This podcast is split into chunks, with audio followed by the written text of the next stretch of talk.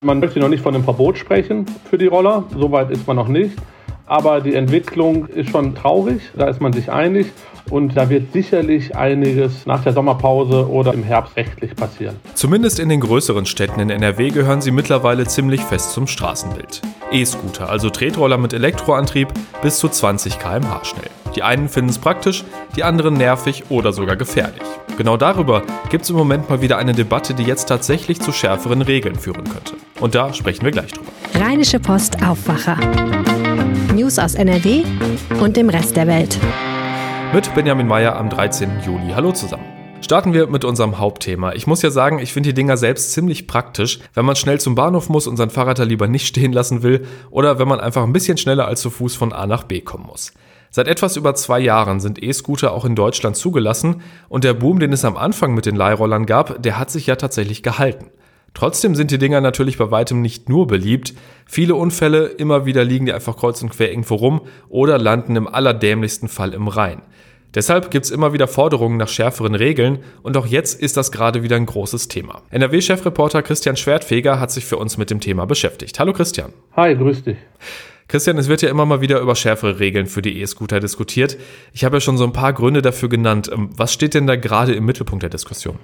Ja, also mit den E-Scootern ist ja so eine Sache. Also die wurden mehr oder weniger vor zwei Jahren auf die Straßen gestellt und dann sollte man mal gucken, wie sich das entwickelt. Man kann jetzt sagen, das hat sich nicht gerade zum Positiven entwickelt. Und zwar haben wir unheimlich viele Unfälle mit E-Scootern, wo sich die Fahrer, aber auch Unbeteiligte teilweise schwer verletzen. Man muss sich vorstellen, dass jeder vierte Unfall mit solchen Rollern bundesweit in NRW passiert. Zu den Hochburgen hier bei uns äh, gehören Düsseldorf und Köln. Und das ist so der Grund. Äh, es passieren halt einfach zu viele Unfälle damit und natürlich auch die Vorfälle, dass diese Geräte, die Fahrzeuge äh, in Gewässern entsorgt werden dass da, ich sage jetzt einfach mal Chaoten, äh, die einfach in den Rhein werfen oder halt auch in Weihern und Seen. Lass uns nochmal über die Unfälle sprechen. Ähm, was passiert denn da, wenn es knallt? Also E-Scooter-Fahrer, die mit Fußgängern zusammenstoßen? Genau solche Unfälle. Oder die auch selber betrunken, wie sagt man, nicht am Steuer, sondern doch vielleicht doch am Steuer. Am E-Scooter spielt eine große Rolle, äh, weil meistens passieren diese Unfälle am Wochenende, in den Abendstunden. Die meisten, die solche Geräte fahren, die nehmen es halt auf die leichte Schulter, nach zwei, drei Bier oder vielleicht auch mehr. Ja, äh, Auto darf ich ja nicht mehr fahren, kann ich auch nicht mehr fahren. Aber da steht ja so ein E-Scooter rum, den nehme ich mal. Das funktioniert anscheinend auch nicht richtig gut bei den meisten, weil es unheimlich viele Unfälle halt damit gibt. Ist ja tatsächlich auch verboten. Heißt, wenn man mit über 0,5 Promille auf dem E-Scooter erwischt wird, kostet das 500 Euro und wenn man einen Führerschein hat, gibt es zwei Punkte und ein Fahrverbot. Ähm, die Regeln sind, was das angeht, also ja eigentlich schon relativ hart. Du hast mit den NRW-Parteien gesprochen. Ähm, wie wollen die denn die Probleme sonst noch angehen? Ja, beispielsweise äh, die Grünen äh, die weisen zu Recht auf das Problem hin, dass die Roller einfach irgendwo hingestellt werden. Ich glaube, das kennt jeder dass äh, auf Bürgersteigen, egal wo in der Stadt, auf einmal ein Roller steht. Und zwar nicht irgendwie am Rand, sondern mitten im Weg. Und das ist wirklich ein großes Ärgernis. Das ist eine Stolperfalle. Menschen äh, mit Gehbehinderungen äh, haben da auch natürlich Probleme oder größere Probleme noch als ohnehin schon die anderen. Und die Grünen möchten äh, unter anderem halt auch, dass dort klare Regeln herrschen, dass man die Roller nicht einfach ich sage jetzt mal, einfach so auf der Straße abstellen kann, sondern dass es dort klare Regeln gibt, wo man die hinstellen kann, wo man die parken kann. Und wer sich nicht daran hält, dass das dann auch entsprechend geahndet wird. Die FDP spricht sich für Sperrzonen in Fußgängerbereichen für E-Roller aus. Sicherlich auch eine Maßnahme, über die man nachdenken sollte. Und die Städte Köln und Düsseldorf, die prüfen gerade ein Nachtfahrverbot für E-Roller. Fände ich für meinen Weg vom Bahnhof oder zurück ja nicht so toll, aber das wird ja wahrscheinlich zumindest dafür sorgen, dass weniger Leute betrunken mit dem Scooter Unfälle bauen. Äh, was können Städte und Kommunen da denn eigentlich direkt selber regeln und entscheiden? Also können zum Beispiel äh, in ihren Satzungen äh, kann festgelegt werden, wo solche Roller beispielsweise geparkt werden können und wo nicht. Das gilt ja auch für Fahrräder. Man kann die Fahrräder ja auch nicht überall einfach hinstellen. Da gibt es ja auch klare Regeln für. Genauso wie für Autos. Ich kann mein Auto auch nicht überall parken. Ne? Und das unter anderem in Satzungen geregelt. Und das können die Kommunen auch äh, für diese Roller machen.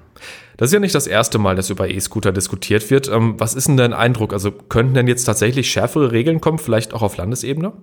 Mein Fazit ist, dass es so nicht weitergehen kann wie bisher. äh, dass die Parteien sich im Großen und Ganzen einig sind, dass etwas passieren muss, dass die Rahmenbedingungen, die rechtlichen Rahmenbedingungen verschärft und angepasst werden müssen. Äh, man möchte noch nicht von einem Verbot sprechen für die Roller, soweit ist man noch nicht. Aber die Entwicklung ist schon äh, traurig, äh, da ist man sich einig und äh, da wird sicherlich einiges nach der Sommerpause oder im Herbst rechtlich passieren. Das behalten wir natürlich im Blick. Danke, Christian. Ich danke dir. Eigentlich machen wir das mit dem Wetter ja immer ganz am Schluss. Heute beschäftigen wir uns damit aber mal ein bisschen ausführlicher. Seit gestern Abend gibt es eine Unwetterwarnung vom Deutschen Wetterdienst. Eine Badewanne voll Wasser könnte bis Donnerstag pro Quadratmeter runterkommen, also bis zu 200 Liter. Schwerpunkt ist wohl rund um die Eifel, aber auch der Rest von NRW kann heute über den Tag einiges abbekommen. Stichwort Starkregen. Und Starkregen ist ja wirklich nicht ohne. Der Freundin von mir hatte vor ein paar Tagen ihr halbes Wohnzimmer voller Pfützen, obwohl die Fenster nur auf Kipp waren. Und wenn es ganz blöd läuft, dann steht bei so einem Wetter dann auch mal die ganze Wohnung oder halt der Keller unter Wasser. Starkregen gibt es immer wieder und dank Klimawandel könnte das in den nächsten Jahren auch noch öfter vorkommen. Man kann aber seine Häuser und Wohnungen natürlich davor schützen. Und wie? Damit hat sich mein Kollege und NRW-Reporter Jörg Isringhaus beschäftigt. Hallo Jörg. Hallo. Jörg, lass uns mal mit einer Definition anfangen. Äh, was ist Starkregen eigentlich überhaupt genau? Starkregen definiert man eigentlich immer oder die Meteorologen, wenn 15 bis 25 Liter Wasser pro Quadratmeter innerhalb einer Stunde mindestens fällt. Also das kann nach oben hinaus deutlich mehr werden auch. Vor allen Dingen, wenn ein Gewitter oder ein Unwetter sehr langsam zieht und es auf der Stelle viel abregnet. Starkregen ist ja immer regional sehr begrenzt, meistens auf Gewitter bezogen.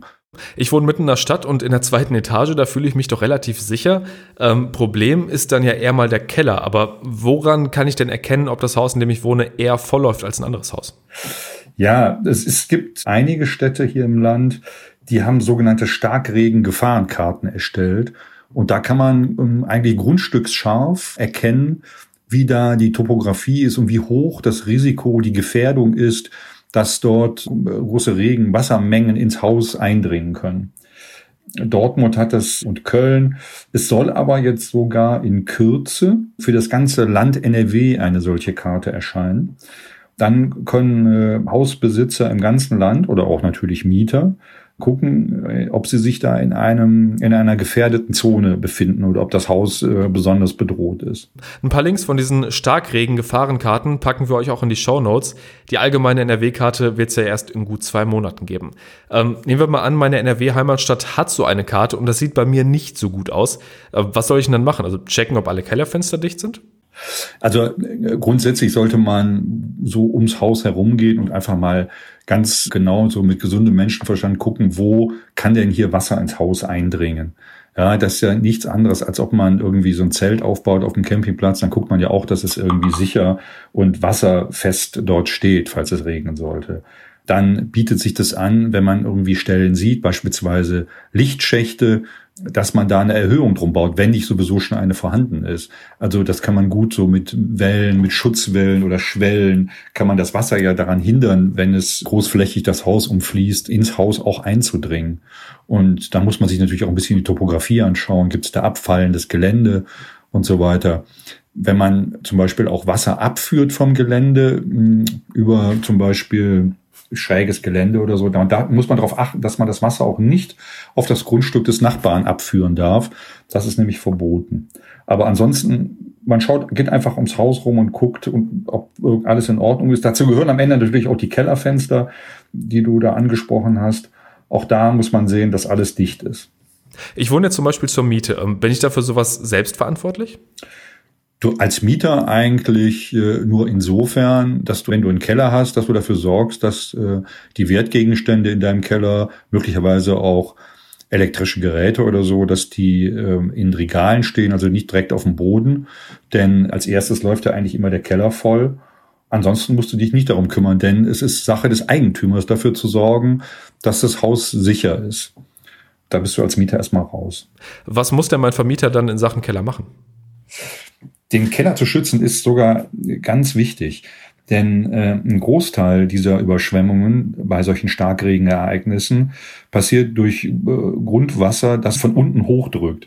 Das hängt damit zusammen, dass die Kanäle, unser Kanalsystem in der Regel nicht darauf ausgelegt ist, solche großen Wassermassen in kurzer Zeit abzuführen. Das heißt, die Kanäle laufen voll und dann läuft das Wasser eben äh, durch die Kanalisation auch ins Haus möglicherweise und drückt dann, sage ich mal, durch Abflüsse, durch Toilettenabflüsse, durch Duschabflüsse, die man zum Beispiel im Keller hat, drückt das Wasser hoch und überschwemmt den Keller.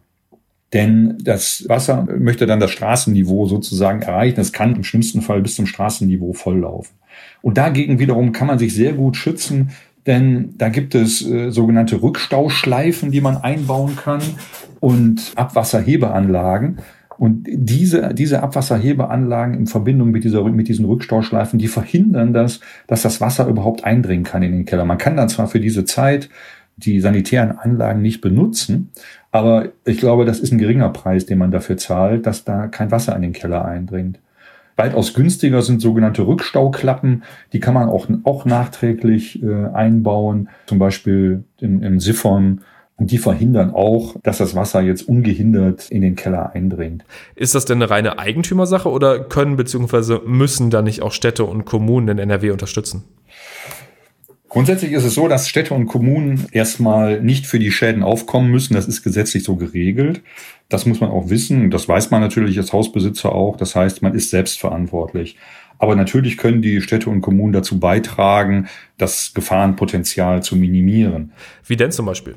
Das fängt an bei der schon angesprochenen Starkregen-Gefahrenkarte. Dann ist es so, dass viele Städte auch Beratungen anbieten über äh, Entwässerungsexperten, die man dann kontaktieren kann. Man kann sich das auch weitergehender vorstellen, wenn, äh, sage ich mal, Landschaftsplaner, Städteplaner, Architekten, Hausbesitzer enger zusammenarbeiten, dass Städte in gefährdeten Zonen beispielsweise die Bordsteine erhöhen, um Häuser zu schützen und, sage ich mal, die Fluten so zu lenken, dass sie äh, auf ein Gelände geführt werden, wo das Wasser auch wieder versickern kann oder vielleicht dafür sorgen, dass es nicht so viele zugepflasterte Flächen gibt. Es gibt ja viele versiegelte große Bereiche, große Parkplätze beispielsweise, dass da immer auch genügend Abläufe geschaffen werden. Da fließt das Wasser ja ansonsten zu schnell ab und möglicherweise dann auch wieder in andere Häuser hinein.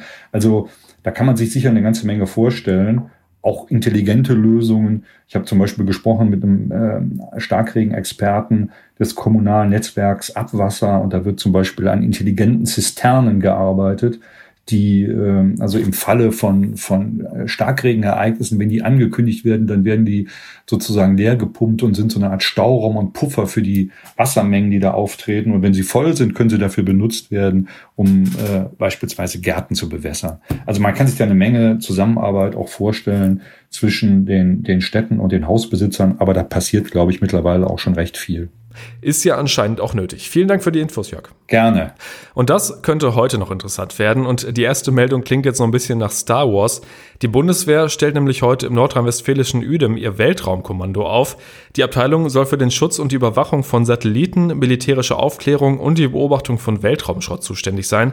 Unter anderem geht es dabei auch um den Schutz eigener Kommunikationssysteme. In Uedem sitzt bereits jetzt das Zentrum Luftoperationen der Bundeswehr. Und in Köln beginnt heute ein Prozess gegen einen Aachener Bischof. Der Mann soll die Vollmacht einer vermögenden Witwe missbraucht haben und knapp 128.000 Euro auf sein Privatkonto überwiesen haben. Davon soll sich der 65-Jährige laut Staatsanwaltschaft eine Immobilie gekauft haben. Die Frau ist mittlerweile verstorben. Schauen wir nochmal aufs Wetter. Wir haben ja eben schon drüber gesprochen. Es wird ziemlich ungemütlich. Den Tag über gibt es teils unwetterartige Regenfälle und Gewitter. Das zieht vom Süden NRWs rüber in Richtung Nordosten. Der Deutsche Wetterdienst erwartet eine Wetterlage mit hohem Unwetterpotenzial und das sieht dann Mittwoch leider ähnlich aus. Starkregen, Schauer und Gewitter. Besserung ist dann, wie es aussieht, ab Donnerstag in Sicht. Das war der Aufwacher am Dienstag, den 13. Juli. Bleibt gesund und möglichst trocken. Bis dann.